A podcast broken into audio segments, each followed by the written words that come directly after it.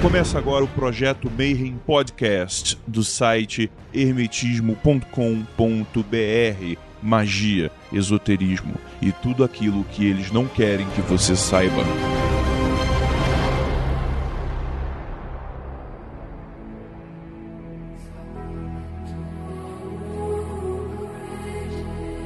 Fala galera! Bom dia pra quem é de bom dia, boa noite pra quem é de boa noite. Você está no podcast mais topster do ocultismo mundial. E com a gente essa noite, o autor mais top, top, top do mundo, Marcelo Deldébio. E aí, Grola, beleza? Tudo bem? E o nosso colaborador aqui também, topster, topster, topster, o Cos. Toda vez que você fala top, um anjo perde suas asas e cai. E infelizmente hoje a Tiamat precisou se afastar. Mas a topzera continua e hoje a gente vai falar de astrologia. E sem recadinhos por hoje, a gente já começa com o Cos falando um pouquinho da astrologia tradicional e, enfim, as suas origens e tudo mais. Bom, Grola, a astrologia tradicional, assim, é, tem, alguns chamam de astrologia tradicional, outros chamam de astrologia medieval. Basicamente, ela é a astrologia que a gente tinha antes do iluminismo, né? Antes do, do racionalismo, antes do final do século XIX, né? Antes do começo do século XX, por aí vai. É, existe uma, uma teoria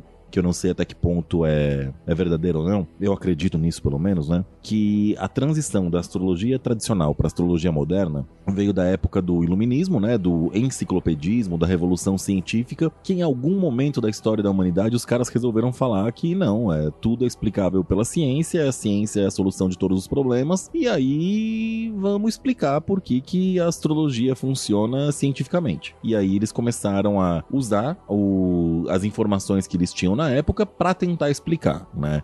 Daí que vem aquela história de que os planetas emitem uma radiação que influencia nas pessoas, que influencia no mundo, que influencia no nascimento, porque a criança quando nasce é uma folha em branco, e aí quando ela sai do útero da mãe e respira a primeira vez, as radiações planetárias batem nela e ela é modificada pro resto da vida. É... O problema é que é bullshit. Bullshit total, né? E aí depois a gente ainda teve no começo do, do século XX, né? Que foi uma, um problema é, vamos, vamos abrir a, as polêmicas de uma vez, vai. Que foi uma, um, uma cagada sem tamanho, que foi a questão de Jung, né?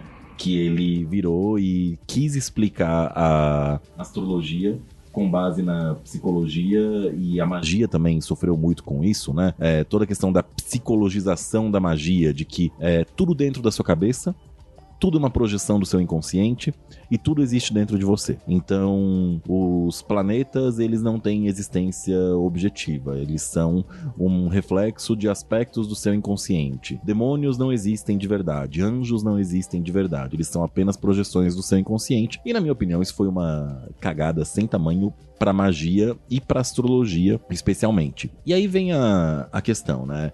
Ah, de da onde que veio astrologia? A gente tem algumas referências históricas. A primeira referência histórica que a gente tem é da Babilônia. Da Babilônia que a gente tem lá a questão dos, ah, se eu não me engano, seis planetas, né? Ah, para quem tá ouvindo aqui e não tem muito conhecimento prévio de astrologia, é, para astrologia é, existem planetas signos e casas. É, Sol é um planeta, não é uma estrela. Pra gente. Lua também. É bom dizer porque planeta é aquilo que se move. Planeta em grego é, via, é viajante. Então, todos os pontinhos que estavam no céu e que se movimentavam, eles eram considerados planetas. Então, tem os dois principais, os luminares, que é, é o Sol e a Lua, que não são, obviamente, planetas no sentido científico, mas é, em termos da astrologia a gente trata como planeta também. É, vamos lembrar que a gente está lidando com termos primitivos, assim, com a astrologia primitiva, com as origens dela, né? Exatamente. O cara, o que o cara via se mexendo lá em cima, para ele era um errante. Exatamente. Então, Lua não é satélite, Lua é planeta, Sol não é estrela, Sol é planeta. Ponto. Não tem outra história. A primeira referência que a gente tem é da Babilônia. Eles tinham seis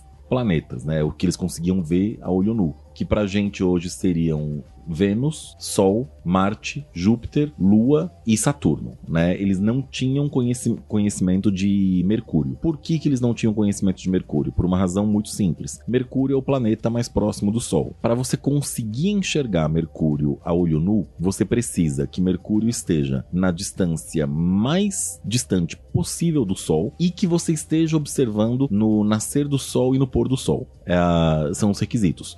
E isso dá muito trabalho e é muito difícil de observar. Então eles não tinham observado ainda Mercúrio. Os egípcios encontraram Mercúrio. Eles conseguiram ver Mercúrio por observação e tudo mais, pela, por registros, e daí acredita-se que vem a história de que é Tot, né, Hermes Tot, é, surgiu no Egito. Se foi um mito criado, se foi realmente uma pessoa, se foi associado, nós não temos como saber. Acredito que era um mito criado para explicar o aparecimento daquele planeta, como foi a descoberta da época, né? Vamos dizer assim, a moda da época. Eles chegaram àquela, àquela conclusão de que aquele planeta era o mensageiro dos deuses, porque ele ficava invisível diversas vezes e tudo mais. A gente precisa, precisa ah, lembrar pro, pro cara que não tem não, não conhece muito de astrologia também, que a gente tá lidando com, com povos extremamente primitivos. O cara não tinha internet à noite. Não existia à noite, nada é, disso. À noite o cara ficava olhando para cima e vendo as coisas se mexerem. E aí eles criavam histórias para conseguir linkar as estações, né? Porque na verdade hoje em dia a gente não usa mais constelação para nada, praticamente. Uhum. Você divide o céu em graus. E naquela época,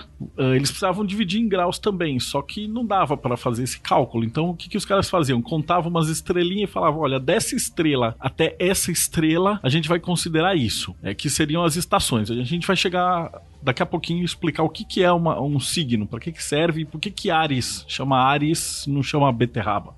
Uhum. Né? O cara não tirou da cartola, então existe uma explicação pela qual cada planeta tem um nome e pela qual cada signo recebe essa qualidade, né? É, o, o, o, o- círculo do zodíaco, sempre você lembrar que, assim, na verdade, a astrologia não tem nada a ver com, com constelação.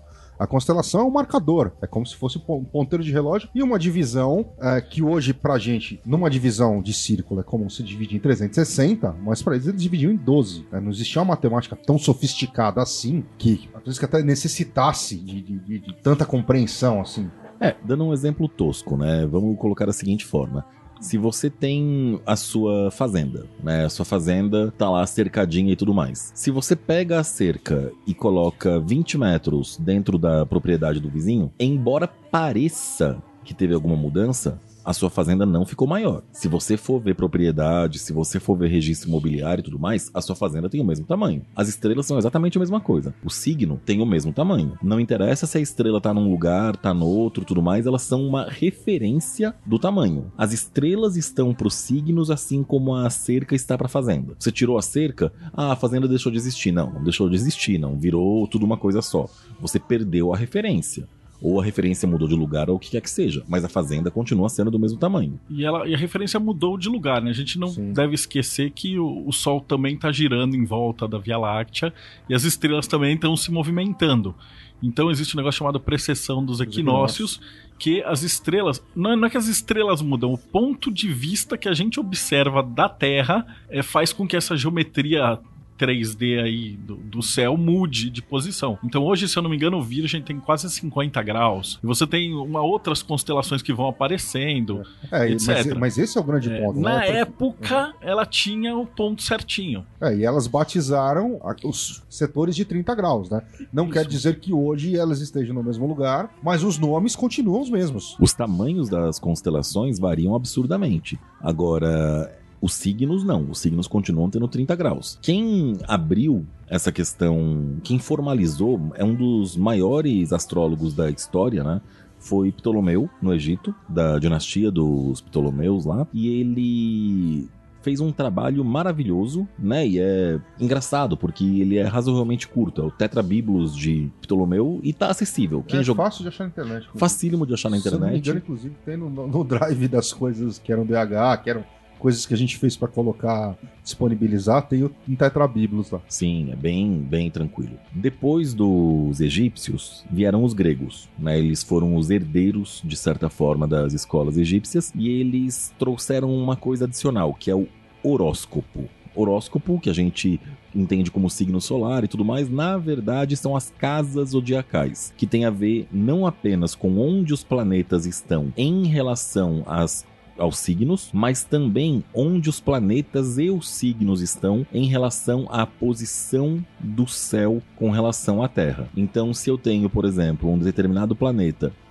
próximo ao nascer do Sol, é o que a gente, a gente fala que esse planeta está próximo ao ascendente, né? Ele está subindo. Se eu tenho um planeta próximo ao pôr do Sol, ele está próximo ao descendente, que seria a casa 7. E aí as casas têm seus significados e tudo mais foi uma, uma primeira contribuição dos gregos e tem uma segunda contribuição dos gregos também que passou um tempão perdida, né, esquecida, que são é, as partes gregas, né, os lotes, para ser mais exato. Se quem estiver ouvindo for pesquisar alguma coisa a respeito, é, provavelmente vai ficar mais fácil encontrar como partes árabes. A gente já vai falar da parte dos árabes daqui a pouco, né, com o que, que eles contribuíram, mas as partes árabes não são árabes, são uma criação grega. Teve também depois alguma contribuição dos cabalistas, né, dos judeus, nada muito grande, isso é uma coisa mais moderna, mais adaptação moderna para ser preciso. E aí vem aqueles que fizeram talvez a maior contribuição possível para a astrologia, que são os árabes, né? Imagino que uma parte boa aí dos ouvintes lembrem que os árabes foram navegantes e comerciantes e tudo mais, e para eles era uma questão até de sobrevivência, entender o céu e medir o céu. Só que sem prejuízo disso, eles fizeram um trabalho de catalogação e de registro maravilhoso. Eles pegaram o que os babilônicos escreveram a respeito, pegaram o que os egípcios escreveram, pegaram o que os gregos escreveram, pegaram o que os judeus escreveram, foram para o outro lado do mundo, chegaram na Índia, pegaram o que os hindus escreveram, o que os indianos escreveram, né, porque hindu é religião, é, traduziram tudo para o árabe e fizeram tratados maravilhosos. Então, muito do que a gente tem hoje de astrologia a gente deve aos muçulmanos. Isso tem que ficar claro. Uma dúvida que eu sempre tive com as... o povo hebreu no geral, então ele contribuiu muito pouco com a astrologia eles trabalham mais com os 72 nomes de Deus. Então, quando você vai para esse lado que a hermética pega muito, é, eles dividiam os céus, entre aspas, em 72 anjos. 5 graus. 5 graus cada um. Né? Então, eles fizeram uma divisão, mais ou menos, com os 365 dias do ano depois e acrescentaram cinco anjos a mais, é, que, é, etc. Que é, que é o trabalho do Kircher. Que é o trabalho do Kircher. E aí você vai ter é, essas divisões uhum. É, primordiais. Mas o que acontecia na na época. Eles atrelavam o tal do anjo protetor, que ele tinha características que eram muito semelhantes aos signos. Então a gente vai falar um pouquinho da origem dos signos e daí depois você pergunta de novo e a tá, gente volta uhum. nessa correlação. Então você teria aproximadamente seis anjos para cada um dos signos. Sim. Uh, e eles é, dizem que eles estão protegendo os céus ao redor da Terra e tal. É, a primeira vez que eu escutei isso de um rabino, eu falei: Meu, parece aquele desenho animado, né? Que tem o lobo tomando conta das ovelhas, aí o anjo só fica 20 minutos é, rezando e tal. E aí o anjo vinha, batia cartão, entrava outro anjo e falava: Próximos 20 minutos eu que tô reinando. É. Aí ele saía, dava 20 minutos, era o outro anjo. Mas na verdade a lógica é que não, eles são. É, eles estão estacionados ao redor da Terra e a Terra é que gira, né? Sim. A ideia é ao contrário, é o mesmo princípio princípio de falar que o planeta emana energia. O planeta não emana porra nenhuma, ele tá lá. A gente é que tá se movimentando e, portanto, a gente é que chega naquele ponteiro naquele momento. Né? Então, uh, quando você vai pesquisar astrologia cabalística, astrologia hebraica, você vai ter uh, os aspectos da, da Sefirot com relação a esse anjo. Na astrologia tradicional, a gente tem o planeta em correlação aos signos. Uh, da onde surgem os signos, né? Não é um belo dia um cara chegou e falou: caralho, Capricórnio gênio. É, ele vem basicamente da observação do mundo ao redor. Então você tem dividido e principalmente os quatro principais pontos da astrologia, que são os dois solstícios e os dois equinócios. Então isso aí marca a parte da sombra do ano e a parte da luz do ano. E os equinócios, a parte na qual o dia e a noite são iguais. Então, teoricamente, você nessas quatro marcas você consegue gerenciar tudo. E a parte escura é gelada e a parte é, do, do verão é quente. Então a galera começou a observar. Então, quando eu tô falando começou a observar, a gente põe aí centenas de anos. Eles começaram a observar os carneiros no campo, as folhas caindo no outono, o degelo da neve, uh, o verão, e começaram a atribuir isso a histórias. E com isso eles foram fazendo divisões cada vez mais acertadas, até os gregos que dividiram isso em 12 partes. Tem muitas lendas que tratam isso. Então, é, como é que essa história ela, ela passa? É, pro pessoal do judaísmo e, a galera do Torá, a Bíblia, você tem a história do Sansão, que é uma história clássica do sol girando ao redor. Então você tem Sansão, que tem seus cabelos longos, a ideia dos cabelos longos é a ideia do sol cabeludo. Então, se você pedir para uma pessoa desenhar o sol e falar tá calor, como é que ele desenha? Com uns raiozinho grande. Você fala que tá frio, ele é uns raiozinho pequeno. Então o cabelo do Sansão ele equivale ao calor do sol. E aí ele é forte e faz tudo o que tem que fazer. E aí a virgem Dalila corta seus cabelos e aí ele é aprisionado. Então ele vai pro inverno. E ele fica lá no inverno, esquecem ele até o, o sol dele crescer. A hora que o cabelo dele cresce, ele sai e destrói todo mundo no seu ímpeto, né, final. Antes disso, eles já tinham a história de Lilith Astarte, que ela desce no subterrâneo para enfrentar um conto iniciático, né, os nove demônios. Depois você tem Isis, que também passa por essa jornada iniciática. Perséfone. Perséfone também, uh, Eros e Psique, né? Uh, Psique também desce no, no, inferno. Então você tem várias historinhas de jornadas. E uma das que eu acho que representa mais a astrologia são os 12 trabalhos de Hércules. Então cada um dos 12 trabalhos também representa um signo aí na jornada.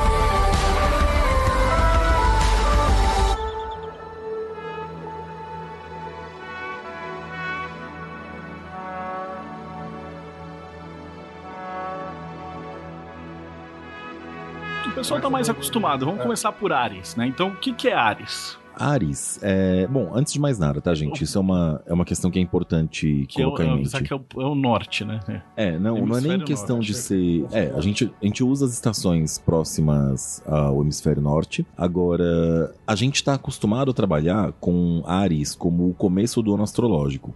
Esse é o começo do nosso ano, tá? É o começo do ano de acordo com o calendário judaico. Deixa eu lembrar o, o, o, o curso de astrologia tradicional. É quando a eclíptica bate com. Uh, qual que é o. com o Equador. E aí você tem o ponto Ares, que inclusive na astronomia também tem esse nome, que tecnicamente defi definiria o real ano novo. Para astrologia, sim. Astrologia e astronomia, né, tomam por base a, a, observação do céu. E aí tem até uma coisa que a gente pode já levantar, né? O pessoal vira e fala, ah, não sei o que, blá blá blá, porque o ano de 2019 vai ser regido por tal planeta, tá? Isso não tem referência em nenhum outro lugar do mundo. Isso surgiu no Brasil há uns três anos atrás, mais ou menos.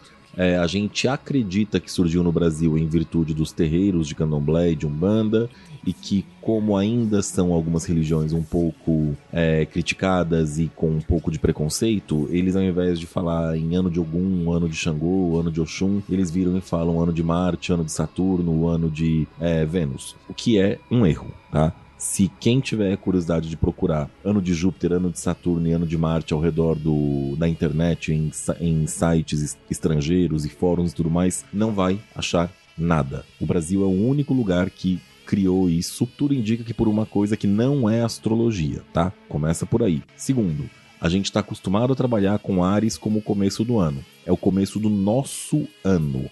Por quê? A gente já vai mencionar. No hemisfério norte, esse é o equinócio de primavera. O que, é o equinócio? O equinócio é quando o dia e a noite têm o mesmo, a mesma duração, e o equinócio de primavera é quando o dia e a noite têm a mesma duração, mas entra a primavera quando os dias começam a ficar mais longos. O judaísmo, que é uma religião saturniana, inverte. Eles usam como o ano novo o equinócio de Libra, né? O equinócio de outono, que é quando o dia e a noite são iguais, mas a partir de então começa o outono e as noites começam a ficar mais longas. Então a gente vai começar com Ares, mas por uma questão cultural nossa.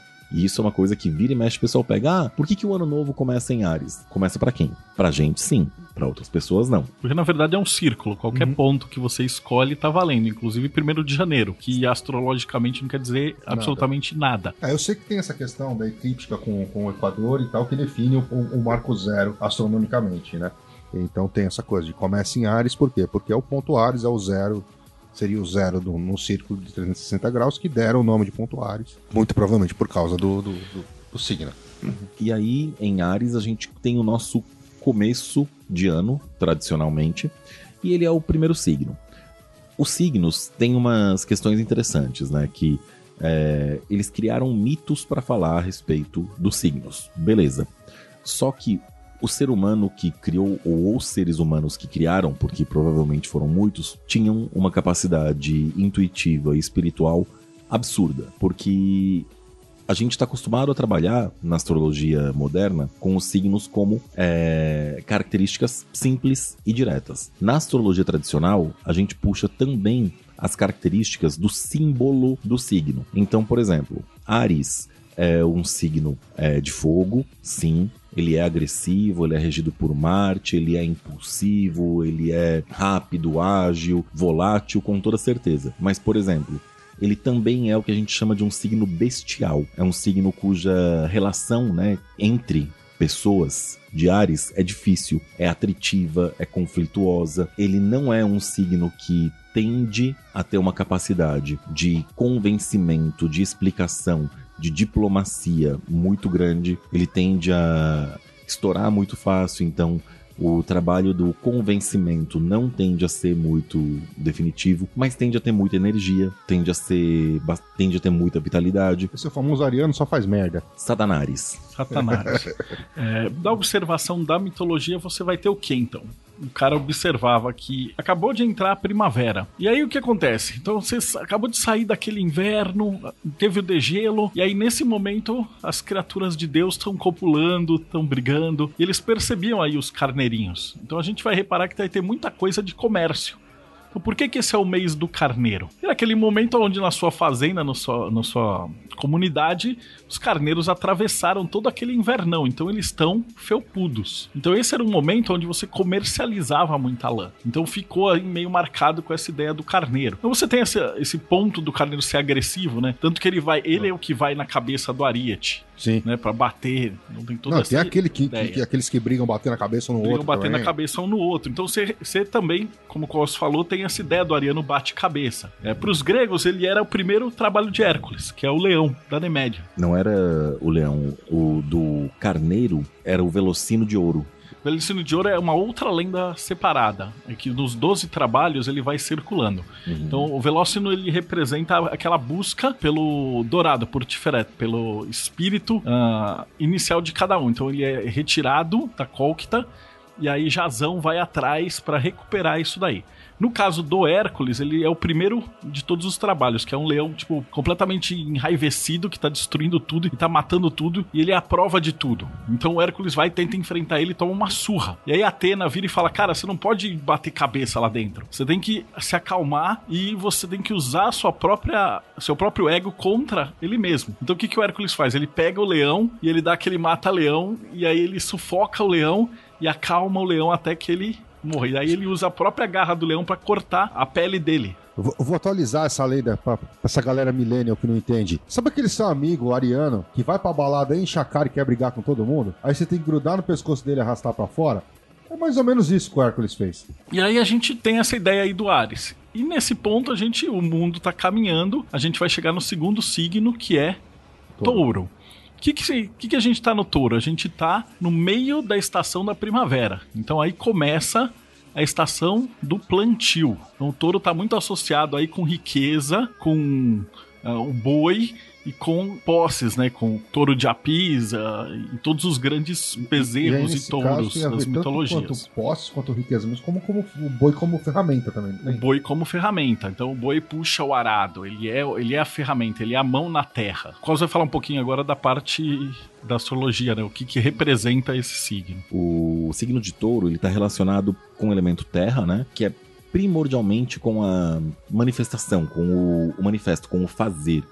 E ele é um signo de terra fixa, né? Isso aí é uma, é uma das três divisões, né? Tem o fixo, o cardinal e o imutável. O fixo é o princípio de consolidação. Então, o signo de touro tem muito a ver com a consolidação do fazer, a consolidação do trabalho, a consolidação da riqueza. Então, entra naquelas coisas do é, clichês astrológicos, né? Ah, touro é muito mão de vaca, touro é murrinha, touro não quer gastar. Não, não é que touro não quer gastar. Touro quer estabilizar a riqueza. Ele quer que a riqueza dure, ele quer que as propriedades durem, ele quer que o trabalho gere frutos, se perpetue. É o, o estereótipo, né? É, é bagunçado, mas é divertido também, né? O estereótipo do, do, do signo. No planeta, o que estava acontecendo nesse momento? Era o ápice da primavera, era o momento onde você tinha que enfiar a mão na massa para gerar justamente essa riqueza, né? O que, que era riqueza? Agricultura. Então você vai ter aí todas essas lendas. Então você vai ter a figura até do próprio Minotauro, você vai ter é, várias lendas, né? É, que lidam com esse touro, né? Com a, essa figura do touro. E no caso do Hércules, ele entra no segundo trabalho de Hércules, que é a Hidra. Então a Hidra, ela tá num pântano e ela tem várias cabeças, e cada cabeça que você arranca, ela cresce outra. Então isso representa o quê? O apego às coisas materiais. Não significa que se você eh, se vicia no material, você vai, ah, traduzindo isso para a linguagem de hoje, né? Você comprou um celular, mas aí todo mundo tá falando da propaganda, então você terminou de um e já nem terminou de pagar um, já tá comprando outro. E aí você nem terminou de pagar outro, já tá um terceiro, e aí você tá com dívida e tá se afogando. Então seria essa ideia de que se você e para os defeitos dessa energia, você tende a se pegar demais é, nisso, nessa área material. E seguindo o, o plano, né? Então acabou de passar pelo plantio, a gente vai chegar no terceiro signo, que seria o fim aí da primavera, que é o signo de Gêmeos. E o mundo vai seguindo. Então, a hora que você passou essa área de plantio, você chega ali no ápice da primavera entrando no verão, né? Então, você vai ter um signo aí que é o de Gêmeos, que é, representa o próprio teatro. Então ele está muito associado com Janus, que ela, ele era o portador da, das duas caras, né? Então um olhava para o passado, outro olhava para o futuro. E ele também era uma espécie de patrono do teatro. Então lembra quando você pensa no teatro, você vai pensar naquelas duas carinhas, né? Uma rindo e uma chorando. Por que essa ideia? Porque esse era o momento propício da galera fazer peças de teatro, apresentar suas peças, né? Você não ia apresentar no meio do inverno. Então esse momento era um momento de comunicação. Então, e tecnicamente, como o plantio já foi, o, o trabalho é. O trabalho pesado menor, já estava, é. né? Então agora a gente entra nessa ideia de gêmeos, né? Então o que, que é o gêmeos, Cos? Olha, o, a melhor definição que gêmeos é um signo do ar mutável. Né? A gente falou do fixo como consolidar, como é, estruturar. Mutável tem a ver com organizar, com trocar. E o ar, nesse caso, tem a ver com o aprender. É o Agripa ou é o Elifas Levi que fala dos quatro verbos? Não lembro direito, mas tem o saber, o querer, o ousar e o calar. É o saber, é o aprender. Então, Gêmeos é muito o signo da troca da informação, da troca da experiência. Ele troca experiência por meio de livro, de música, de arte, de estudo, e ele troca experiência por meio da conversa quer saber quem você é, o que você fez, da onde você vem. E aí o pessoal vira e fala: ah, não, ah, Gêmeos é insuportável, porque Gêmeos é duas caras e é falso. Não é que Gêmeos é duas caras e é falso. Gêmeos quer experienciar tudo que for possível. E essa experiência, essa troca de experiências faz com que ele, uma hora, queira uma coisa e na outra hora ele queira outra. O que não é mal se ele fizer isso bem longe de você.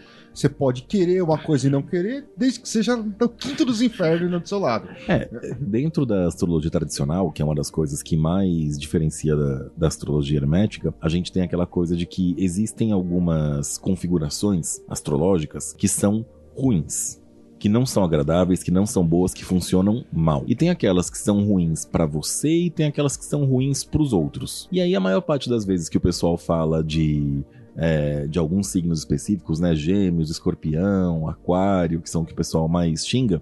Normalmente eles estão xingando as coisas que são ruins para os outros não pro nativo daquele signo. Pro nativo daquele signo tá tudo ótimo. Ah, escorpião é muito vingativo. É, realmente, escorpião é muito vingativo. Isso é muito ruim para quem tá do outro lado da faca. Sim, concordo. Mas por isso que eu tô falando. O geminiano bom é aquele que fica lá no quinto dos infernos. Ou aquele que tem, que nem o nosso amigo Cussa, que é o geminiano, que tem o resto todo em, em, em, virgem, entendeu? Então tá tudo segurado ali. E as lendas justamente causam, é, falam disso daí, né? Então a gente tava conversando dos mitos de Hércules, o terceiro trabalho de Hércules é o da Corsa. Então no terceiro trabalho o Hércules precisava caçar uma Corsa dedicada a Atena que era impossível de pegar, porque ela saía correndo desesperada e ele saiu correndo atrás dela. Ele passa um ano correndo atrás da porra da Corsa e não consegue pegar.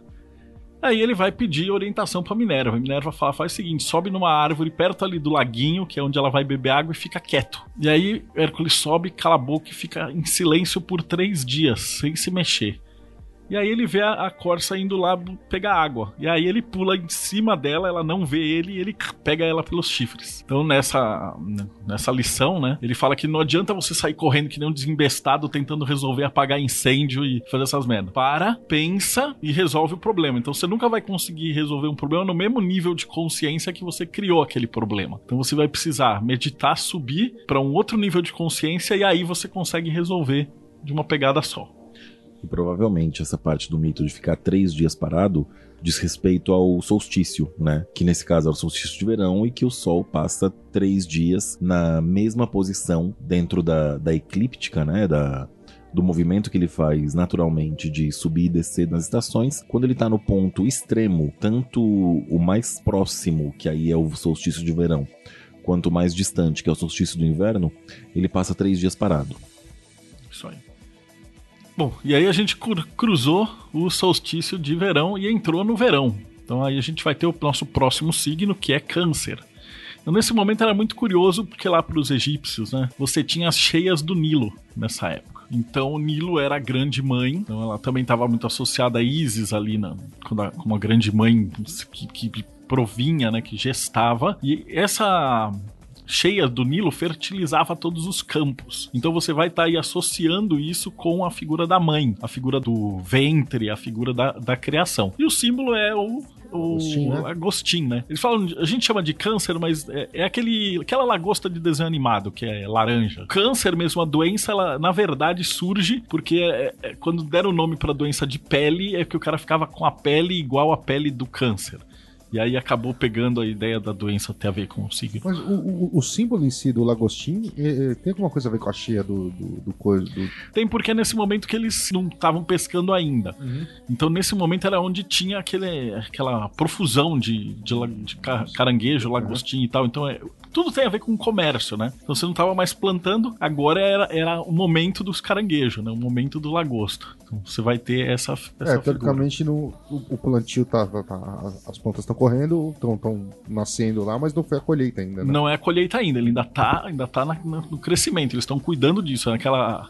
É, é um momento de gestar a, a, colheita. Dentro do, do signo de câncer, né? E o nosso primeiro signo na, na rota da. na roda que é de água, os signos de água são os signos mais férteis que tem, né? Então, se a pessoa tem ou algum o, a casa dos filhos, por exemplo, em um signo de água, ela tende a ter vários filhos. E quando a gente vai fazer a astrologia de é, eletiva, né? Astrologia eletiva, astrologia que procura escolher o melhor momento para um determinado projeto, se é um projeto que você quer frutos, então, um investimento, uma compra, uma venda, você inicia ele com a lua num signo de água, de preferência em câncer. Então, assim, ah, eu quero é, lançar o meu livro.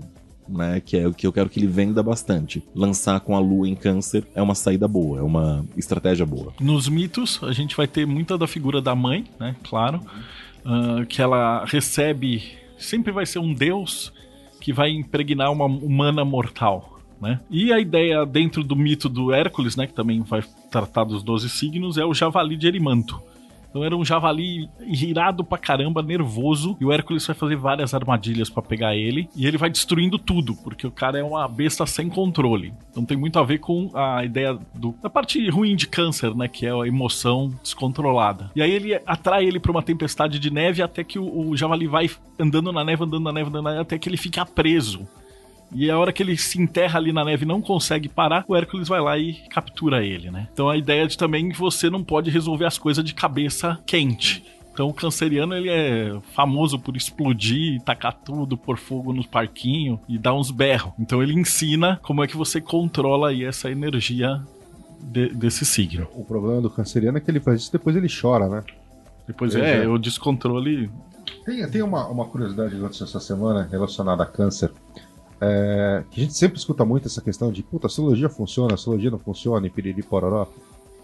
E eu tava num grupo e, e o pessoal tava comentando, e uma menina tava falando que ela não consegue ver mendigo. Ela vê uma pessoa sofrendo, e ela tava na rua, veio uma pessoa e pediu dinheiro para comer, não sei o que, e ela viu, e ela se ficou abalada, e aí ela pegou todo o dinheiro que ela tinha na carteira e deu pra pessoa e foi chorando pra casa. E eu ouvindo a história, eu falei, meu, você é louca? Que você é canceriana? Aí demorou um pouquinho, daqui a pouco veio a resposta. Pior que eu sou. Eu falei, porra, mano, tem gente que acha que essa porra não funciona, né? Passamos então no do solstício. Uh, depois ah, que a gente tem esse período, aí a gente vai entrar no verão, né? Então passou ali pelo solstício, então agora a gente tá no calor. Calor. No ápice agora. Né, o ápice. E o, o verão tá associado principalmente ao signo de leão, ou a ideia da própria esfinge, né? Então esse ponto é o casamento entre o Sol e a Lua, que é o casamento de Osíris e Ísis, né? Ele era o ponto, inclusive, aonde Sirius, que era a estrela que marcava o início do, do calendário egípcio, ficava alinhada com a ponta da esfinge, que era justamente essa ideia da juba do leão e da cara do sol tarem, ter, ter, essa representação. Então isso tá em várias fontes, em várias imagens, que você tem a, a figura do leão como sendo o sol, como sendo a coragem, como sendo essa característica de valentia, né? Uma coisa que o pessoal fala de do signo de leão, né? Ah, leonino é muito vaidoso, ele quer mandar, é muito mandão, não sei o que, blá blá blá blá. É um clichê que o, o fundo dele é no fato de que leão é o signo de fogo é um signo mental, é um signo do querer, da vontade, fixo. Então, se a gente pega a, a combinaçãozinha, né? Fixo quer consolidar, e o fogo é o querer, é a vontade, então quer consolidar a vontade. Ah, então é por isso que Leão tem essa coisa de querer comandar, de querer liderar? Exatamente. É por isso que Leão quer comandar, Leão quer liderar. É, dentro de uma perspectiva não tão equilibrada, isso é bem desagradável. Dentro de uma perspectiva mais equilibrada, é uma pessoa que inspira. Né? Que é bem interessante também, os signos não são iguais e nem todos têm as mesmas boas qualidades ou as mesmas más qualidades, mas dos signos do zodíaco, Leão é o signo mais estéreo que tem, né? Isso é uma, é uma coisa que é muito engraçada, porque anos depois de estudar astrologia, especialmente da astrologia tradicional, eu vi um Discovery Channel em que eles estavam comparando o gato com o leão. E aí eles mencionaram a questão da reprodução, né? Que o, o leão ele tem o esperma de menor qualidade, um dos de menor qualidade conhecidos. Qual que é a consequência disso? Quando a fêmea está no cio, a quantidade de vezes que o leão transa por dia é cerca de 80 vezes, 90 vezes. Por quê? Porque precisa. Porque se ele não der aquela quantidade de cruzas, né, de é, relações, a fêmea não engravida, porque é de uma dificuldade, de uma esterilidade terrível, que é o contrário do gato, por exemplo, que muitas vezes com uma já é o suficiente, porque o, o, a bioquímica do esperma do gato e do útero da gata é completamente diferente. Nas lendas que a gente vê né, do leão, o leão aparece como vários oponentes e várias criaturas malignas, né, que são derrotadas pelos heróis, mas no mito de Hércules ele é representado pelas aves do lago Stinfalon. Eram umas aves extremamente barulhentas e que elas tinham as pétalas, as pétalas não, as penas de bronze que eram arremessadas igual faca e que ele não podia chegar perto. Então a ideia é que ele conversa com Hefesto, Hefesto faz um sino para ele, e aí o Hércules bate esse sino com força e aí, com essas ondas do, do sino, os pássaros voam. E enquanto os pássaros estão fugindo e meio desordenados, ele vai lá e acerta, bate eles a flechada, né? Então, que é a ideia de que Uh, o leão quer aparecer, quer brilhar, e é preciso saber aquele momento de escutar a intuição e conseguir resolver a coisa, é, não querendo aparecer muito, mas fazendo a coisa no, na, na surdina, assim, né? E aí, ó, continua, a gente vai chegar finalmente agora na colheita, para você estar tá acompanhando na roda do ano. Depois que você passa leão, a gente vai estar tá ali no ápice. O leão é o ápice do, do verão, e agora a gente está indo perto do outono, né? Então, aquela finalzinho do verão que é onde começam as colheitas. E aí você vai ter a figura da Virgem, né? Ou do signo de Virgem, que é bem representativo na, na mitologia grega pelos ritos de Eleusis, ou os rituais da colheita, né? Da, da caminhada, da morte, da ressurreição, então, por que a morte e a ressurreição? Porque você cortava o trigo e aí você colhia. Então, isso, isso aparece em todas as lendas, né? Quem gosta aí de mitologia nórdica, né? Você vai ver que tem a história da Sif, que é a esposa do Thor. Então, ela tem cabelos pretos. E aí o Loki pega e rouba os cabelos dela, ela fica careca. Tem, o Thor vai lá, desce a porrada no Loki, ele tem que ir pra batalha e aí ele faz os cabelos dourados dela, né? E aí, quando ele traz esses cabelos dos anões de ouro e não sei o que lá, ela fica a deusa mais bela de todas com os cabelos dourados. Então, a Sif, ela representa justamente essa figura da Perséfone. Da, ela mergulha no, no, subterrâneo e ela sai com os cabelos dourados. Então ela é a própria cevada, ela é a própria, o próprio trigo. E os cabelos dela representam essa figura. E aí a gente vai ter a figura da Virgem, né? A, na constelação de Virgem, a primeira é, estrela, né? A principal chama espiga. E, e, é representado aí por essa figura da colheita. E você vai precisar justamente dessa qualidade virginiana para colheita, que é diferente da de touro, né, Costa? É, o signo de virgem, ele. Eu, eu sou suspeito para falar, né, que eu sou virginiano. Também sou virginiano. Mas eu sempre faço. Dois chaves. Uma, uma piada. Eu, tenho a lua cheia. Eu faço uma, uma piada quando tem. Quando chega em setembro, mais ou menos, que eu falo que começou o, a temporada de aniversário de pessoas bonitas. Por quê? É, dentro da astrologia tradicional, os signos, o Sol tem a ver com a aparência, né, com o que você mostra para o mundo, e os signos, é, os signos humanos, que são os signos do ar, Gêmeos, Libra e Aquário, e o signo de Virgem também, né? E também o signo de Sagitário, na primeira metade, são signos bonitos, né? E aí, Virgem tem essa questão da, de ser um signo humano, consequentemente ele é vozeado, né? Ele é diplomático, ele consegue conversar, ele tem uma linha de raciocínio é, clara, ele é um signo regido por Mercúrio, então ele tem muito relação com essa questão da interação, do convencimento, da explicação, da organização, da compreensão, da análise da, do mundo e da, do convencimento das pessoas. Assim como Gêmeos, ele tem um probleminha, né? Ele corre o risco de abusar desse poder de convencimento. Então, Virgem e Gêmeos são os signos mais mentirosos do zodíaco. Então, os dois, não por coincidência, regidos por Mercúrio. O deus da mentira, né? No caso das lendas do Hércules, a gente tá falando aí do sexto trabalho, né? Que ele tem que limpar os estábulos. Então, era um rei que tinha um estábulo maior da Grécia, com trocentos cavalos, e desde a época do avô do cara que ele não limpava, então era bosta de cavalo para todos os lados. E ele desafia Hércules a limpar os estábulos em um dia. E aí o Hércules tem que aceitar, né? Porque não fazia parte dos desafios. E ele vê que, obviamente, não dá. Ele tenta na metade do dia limpar, mas ele fala, fudeu, não vai dar. E aí o que ele faz? Ele desvia o curso de um rio e aí passa com o rio por dentro da, da estrebaria e consegue limpar. Que aí dá essa ideia da ordem virginiana, de que você não vai conseguir viver num lugar que é porco, né? O virginiano tem muito dessa chatice de limpeza e técnica, né?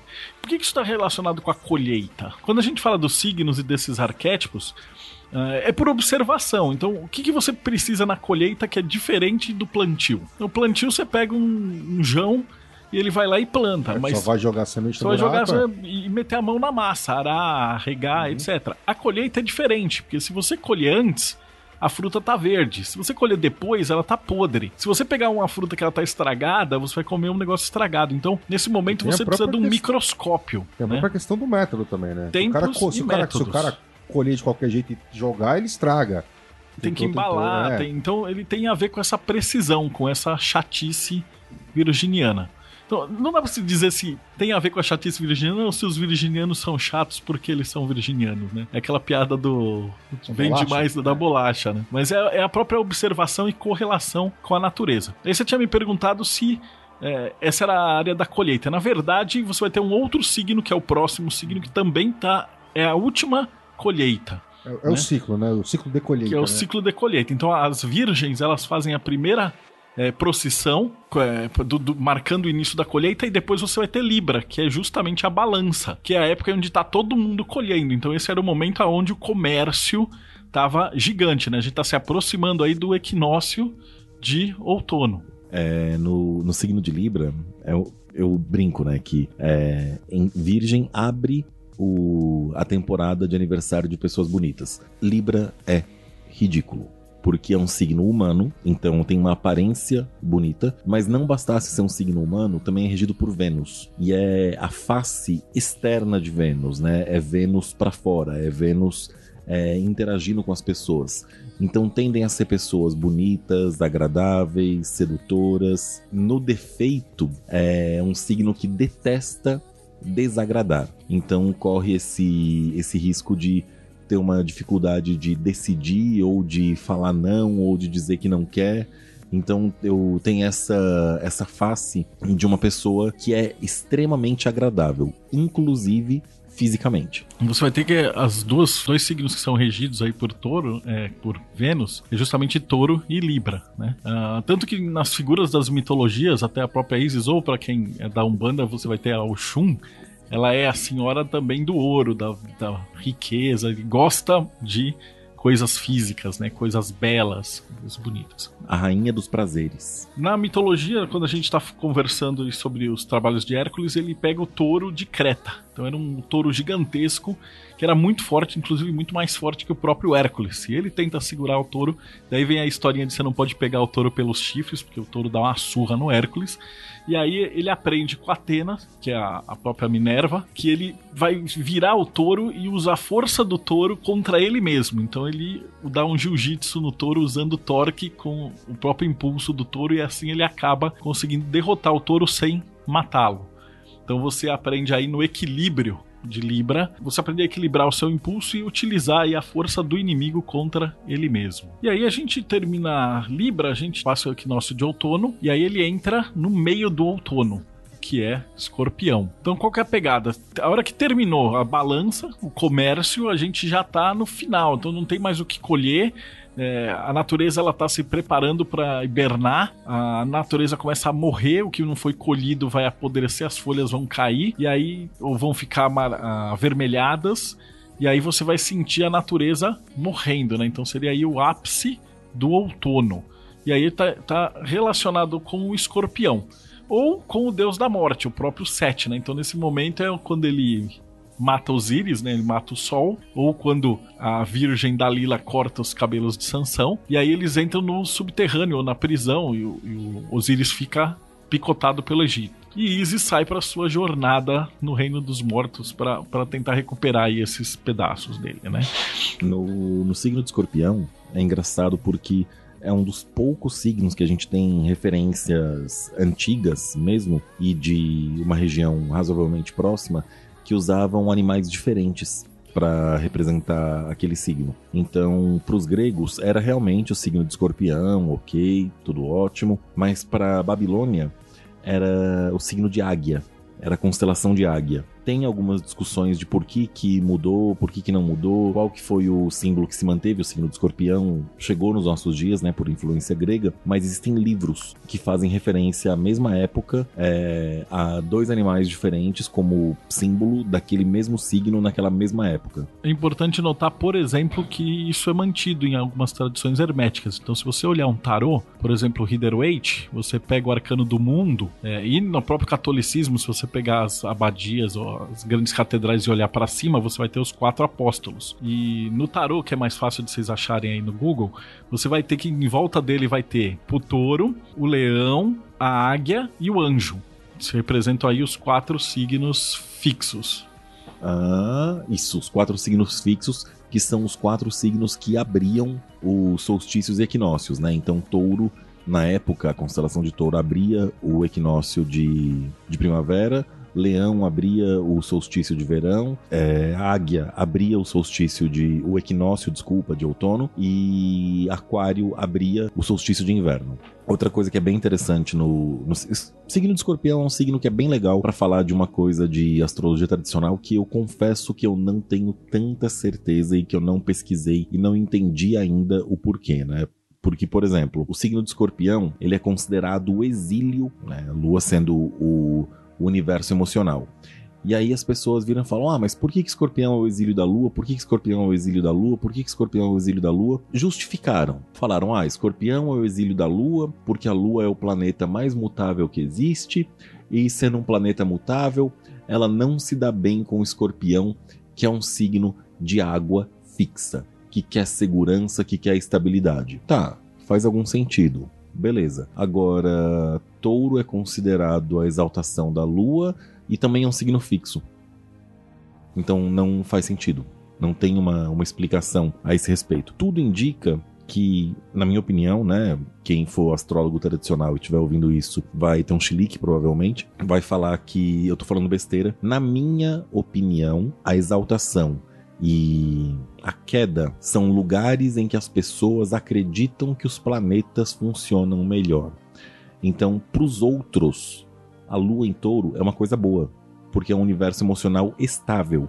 É um universo emocional que não tem surpresas, que não é, estoura, que não explode, enquanto para as pessoas, para os outros, lua em escorpião é uma coisa ruim, porque é uma lua que guarda rancor, é uma lua vingativa. E é aquela história: se eu piso na bola de alguém, é o que eu mais quero é que essa pessoa me perdoe e esqueça. No caso dos mitos, ele reforça o problema da arrogância, né? Então, a, o mito do Hércules é as éguas de Diomedes. Então, era um maluquinho que ele tinha umas éguas carnívoras, que ele alimentava as éguas com carne humana e as éguas viraram uns demônios. E aí eles mandam, mandam o Hércules caçar. Aí o Hércules fala, porra, quatro ega, se fuder.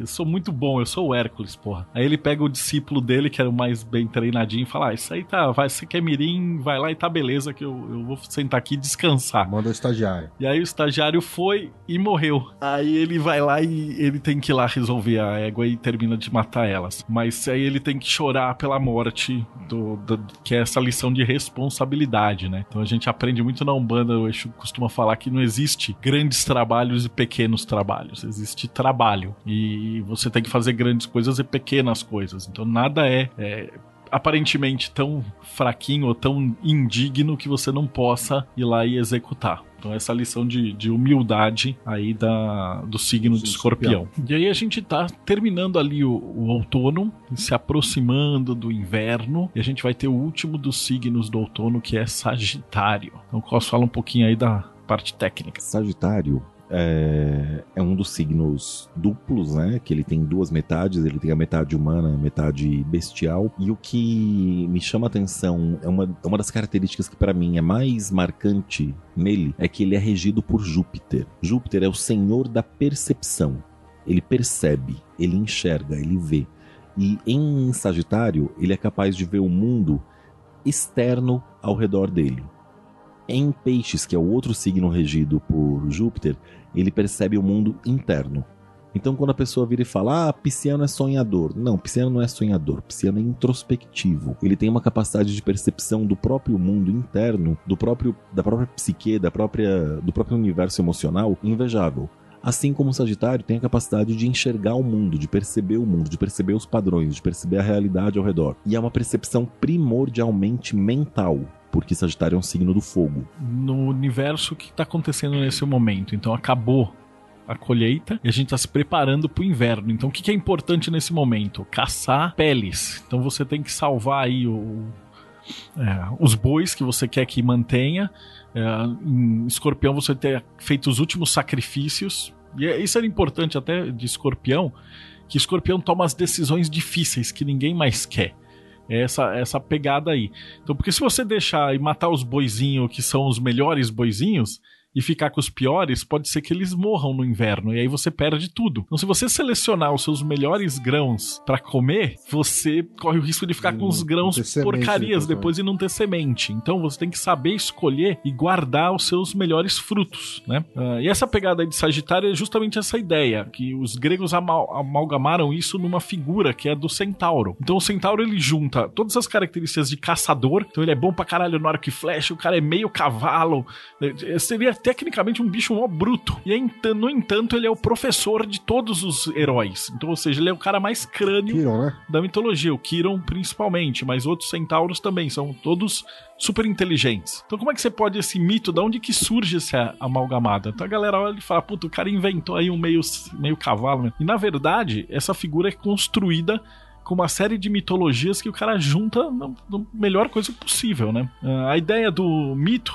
né? Lembra, a gente vai ter os centauros e o trabalho de Hércules que tem a ver com isso é o do cinturão de Hipólita. Então ele tem que pegar o cinturão da rainha das Amazonas, mas ele não quer ir lá e dar porrada em todo mundo, ele ia negociar. A Hera fica meio puta, ela se disfarça de Amazona e ataca é, o grupo do Hércules. E aí nesse meio do caminho os caras ficam putos e falam, não, vamos matar todo mundo. E aí eles atacam tudo e aí tem, acho, carnificina total.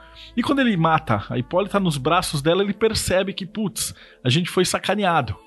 Se eu tivesse vindo de boas e conversado, é, não teria tido todo esse problema, né? E a gente percebe isso muitas vezes no mundo real, né? Às vezes até nos podcasts a gente conversando, tem um cara fulano falou picuinha do outro. E aí, em vez de, sei lá, conversar, o cara já manda uma indireta e as tretas rolam gigantes. Então, se as pessoas usassem melhor essa intuição e falar, pô, peraí, deixa eu conversar lá com o cara e ver qual é que é a de verdade.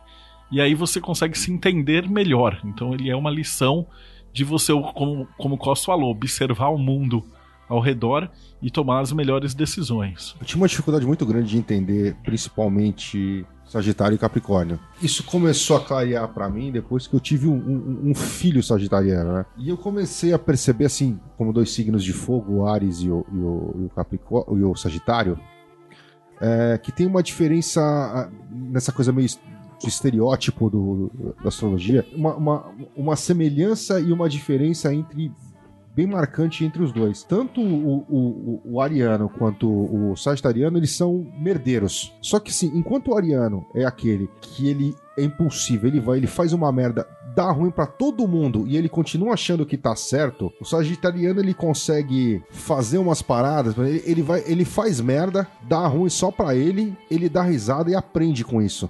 E aí depois ele tenta passar essas cagadas que ele faz pros outros, né? Falar, ó, eu fiz isso e aconteceu isso. Então eu acho, eu acho que foi, foi difícil, assim, para entender essa, esse, esse estereótipo do, do sagitariano. Era um que era bem confuso para mim. O sagitariano, ele é o otimista inveterado, né? Sabe aquela, aquele papo que não existem derrotas, Existe aprendizado que te leva à vitória? Então, ele acredita nisso de verdade. E aí a gente chega no solstício de inverno, então a noite mais escura. E nesse momento é onde tem a criança da esperança. Então, é quando Horus nasce, e hoje a gente conhece muito como Natal, né? Quando Jesus nasce. Então você vai ter a figura, de novo, dos três dias, né? Os três reis magos, que vêm visitar Jesus quando ele nasce, e toda aquela, aquela parada, trazem os presentes, etc. E quando Isis dá à luz Horus, que vai significar o cara que vai derrotar o inverno, o cara que vai derrotar a escuridão. Então Capricórnio ele tá lidando aí com essa figura do ápice do inverno, do frio, né? E a figura do, Cap do Capricórnio, né, da cabra, tem muito a ver com essa ideia do desenvolvimento espiritual. Então quando você tem o Olimpo e as grandes montanhas como representante aos deuses moram lá em cima e tal, os humanos tentam escalar essa, essa pegada, né?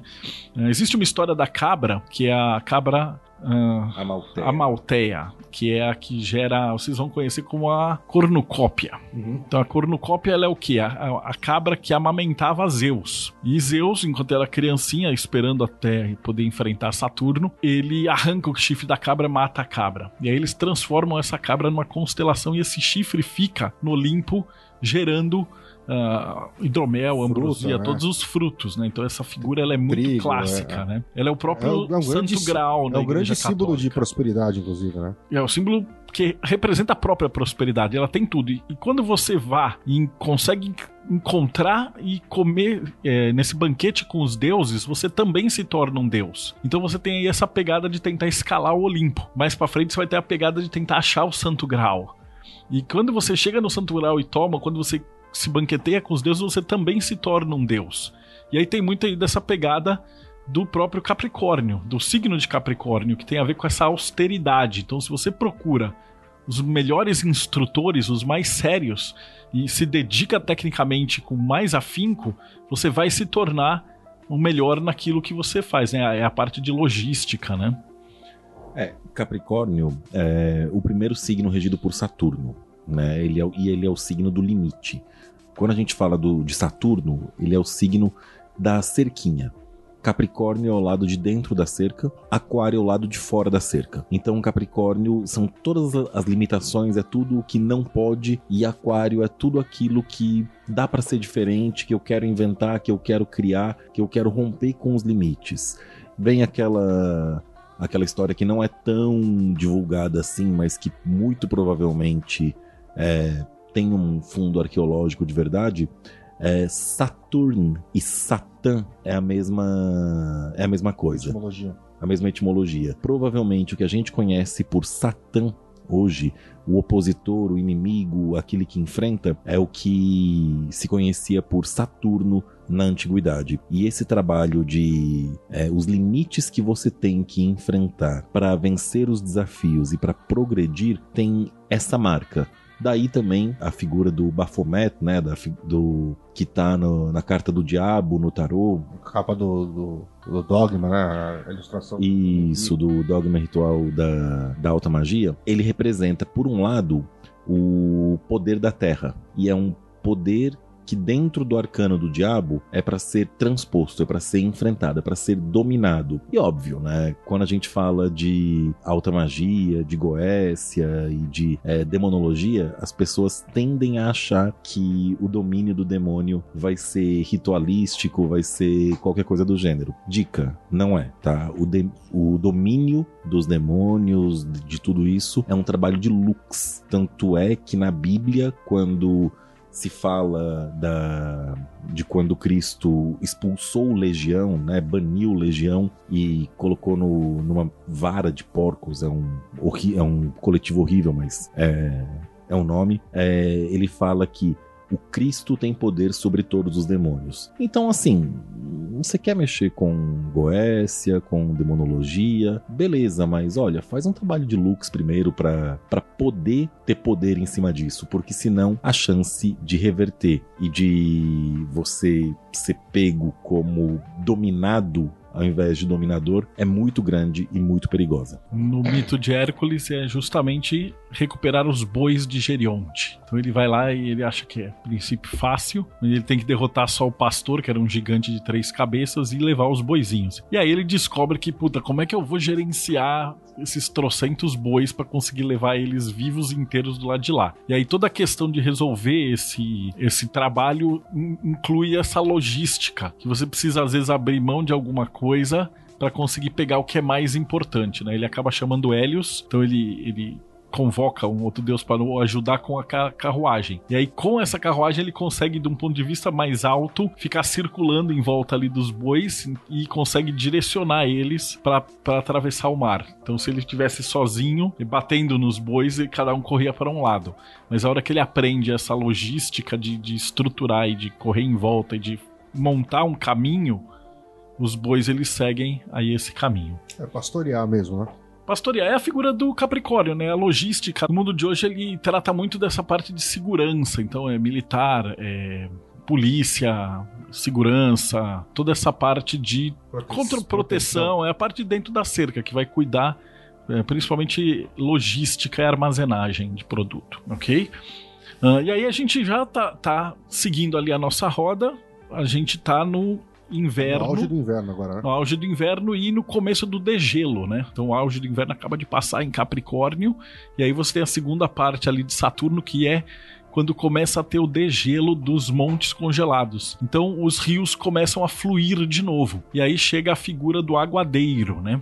a figura do aquário, que originalmente era um tiozinho, um velhinho que carregava os jarros de água e aí devolvia esse fluxo de água para a natureza. É, eu não tenho referências arqueológicas propriamente ditas, mas assim, tem uma coisa que é interessante, porque na no Tetrabiblos, o, a, o signo de aquário abre o quadrante do elemento água, por incrível que pareça, né? O inverno, na astrologia tradicional, tem o elemento água como temperamento elemental, o que faz todo sentido na distribuição, porque distribuição é ar, fogo, terra e água, então a água se opõe ao fogo e o ar se opõe à terra. Tá tudo perfeito, tá tudo dentro do casamento alquímico, tá tudo lindo. Agora é interessante interessante, porque é um signo do ar. E é um signo do ar que abre o elemento água nas estações. Coincidentemente ou não, não coincidentemente, né? Mas impressionante que eles tenham é, percebido isso. É um homem. Todos os signos de ar são signos humanos, são signos que têm relação com o ser humano, a aparência, o símbolo, e é um signo humano que carrega um jarro de água. Então é uma mais uma evidência de como o símbolo traz informação a respeito da, da roda zodiacal, dos signos e da astrologia. Nos mitos de Hércules, ele é o 11 primeiro trabalho de Hércules, que ele tem que ir até Hades e trazer de volta o cão de três cabeças. Então, na verdade, ele vai entrar na escuridão, fazer toda essa negociação pede ajuda para Atenas, para Hermes, e ele consegue cap capturar o, o, esse cachorro e trazer ele para fora, né? Uh, isso significa o quê? Qual que é a correlação? Que você primeiro precisa ter aquela disciplina do Capricórnio, que é o dentro da cerca, para conseguir entrar na, na, escuridão mais profunda e de lá você vai trazer a tua melhor ideia. Então, acontece muito no dia a dia. Quando é que você tem as melhores ideias do dia? Tipo, é quando você tá cagando, quando você tá arrumando a casa, quando você tá tomando banho, em algum momento na qual o seu corpo tá fazendo alguma atividade muito repetitiva e de repente a sua mente ficou livre e transcende. Então você precisa primeiro entrar na escuridão, o, o trabalho repetitivo, logístico, né? Aquela ideia do, do Capricórnio, para aí conseguir quebrar a barreira. Então, quebrar a cerca e trazer alguma coisa nova. Então ele quebra aí esse. Ele, ele penetra né, no subterrâneo, né, no nosso subconsciente, ou no, né, na ideia escura, e aí de lá ele consegue tra trazer aí essa solução né, de aquário. É, e esse, essa parte do mito é bem interessante porque mito, o mito dos trabalhos de Hércules, assim como os mitos de Orfeus e também como a Odisseia e a Ilíada, eles têm uma relação direta com a perspectiva de é, um mito iniciático.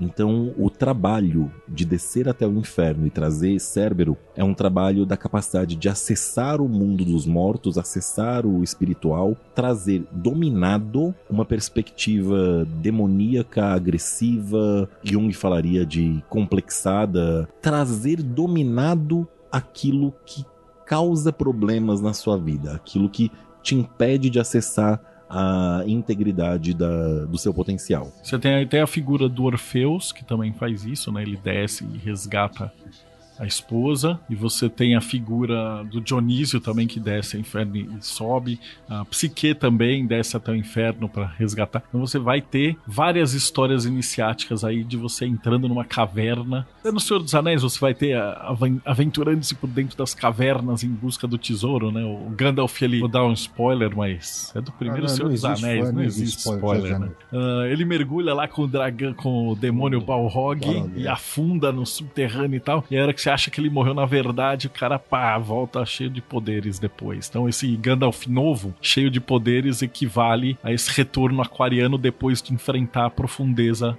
demoníaca. E mesmo na mitologia cristã, né? A morte do Cristo, Cristo, a morte né? de Lázaro, é tudo a mesma coisa morreu e voltou. É o mito iniciático, a capacidade de retornar do mundo dos mortos. Pode ser literal? Pode embora seja um pouco improvável, mas com muita certeza diz respeito a uma capacidade de é, desdobrar, acessar o mundo dos mortos e voltar conscientemente. Em Matrix, a gente tá pra ficar a noite inteira dando exemplo disso, né? E você sempre o herói morre e ele retorna com algum poder a mais, diferente e uma solução naquela última historinha, né? Um Deus, Deus Ex Machina. E aí a gente chega no último signo desse ciclo inteiro, né? Pra, pra esse podcast, que é o signo de peixes, que seria o final da roda. Então, uma vez que os rios estão todos fluindo, o que que acontece? Os peixes vão reproduzir. E aí eles voltam nadando a corredeira para cima. Então os caras olhavam aquilo e falavam: porra, esses peixes loucos que estão subindo a corredeira. Então isso chamava muita atenção. E era nesse momento onde nasciam muitos dos druidas e dos sacerdotes. Que por acaso, por que eles nasciam aí? Porque os caras trepavam lá em Beltane, a mulherada ficava grávida e aí dos sacerdotes acabavam nascendo nesse período. E peixes, ele tem muito a ver com mediunidade, tem muito a ver com essa fluência entre os dois mundos, né? No o signo de, de peixes, ele tem uma. É, ele é o signo da água regida por Júpiter.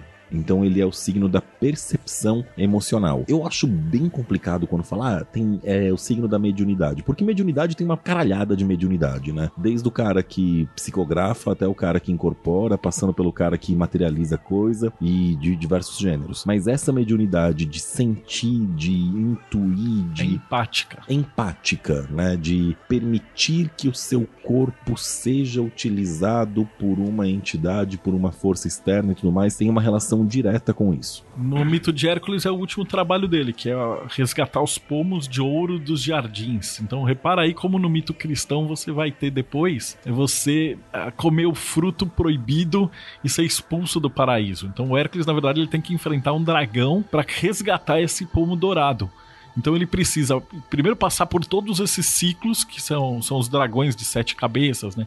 É uma cabeça para cada planeta. Então, simbolicamente, é você enfrentar toda essa árvore uh, da alquimia, ou só o seu subconsciente, o seu eu, ou a própria árvore da vida, whatever, e você conseguir derrotar o dragão e recuperar esse tesouro, né? Ou essa maçã, ou esse produto que seria uh, a finalização do ciclo iniciático. Então você volta para casa com o pomo de ouro ou no caso do Ares, lembra que a gente falou no comecinho aí desse podcast que você pega o velo de ouro, que agora nesse momento não é mais a pele de um carneiro, mas agora uma pele dourada, que quando você traz ela de volta para Cólquida, ele traz toda a fertilidade para o campo novamente. Ou seja, ele completa o ciclo. Só que agora que você retornou, você tá com o ciclo inteiro é, fechado. Dá para trazer isso infinitos exemplos. No Star Wars, que é extremamente cabalístico, o Luke, o último desafio que ele enfrenta antes dele virar o Jedi mais pica das galáxias é enfrentar ele mesmo. Então ele entra na caverna depois de passar pelo Yoda, tá, tudo pegada, e ele precisa derrotar ele mesmo. E aí, a hora que ele termina esse treinamento, é, você completa o, o, ciclo. Você fala o, o ciclo do, de, treinamento dele com Yoda, né? Isso. Quando ele realmente vai, entra na, tem que entrar tem na caverna. Tem que entrar na caverna. E ele vê o Vader e, e ataca, e quando cai, ele se vê, né?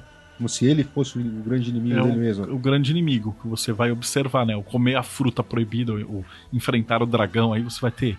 Crowley falava de Corozon, passar o abismo. Cada mitologia vai ter esse último é, monstro a ser derrotado até você conseguir fazer esse final de jornada. E aí você completa esse ciclo. Então você percebe que o zodíaco, mais do que simplesmente ser da astrologia, ele lida com praticamente todos os mitos que a gente vai ter no planeta.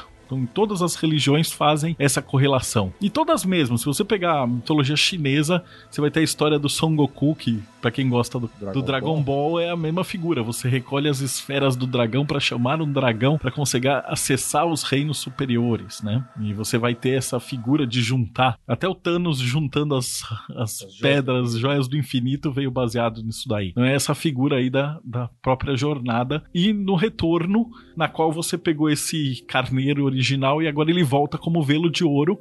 Uh, se você conseguir completar esse ciclo, você vai é, resolver cada uma dessas questões internas e no final, você se aprendeu a lição, você sai iniciado para um ciclo mais difícil, né? Porque isso daí não para. Bom, eu acho que para hoje a gente teve um podcast aí já um pouquinho mais longo para falar dos signos nos próximos a gente pega planetas e é, dá pra, casas zodiacais. Dividir.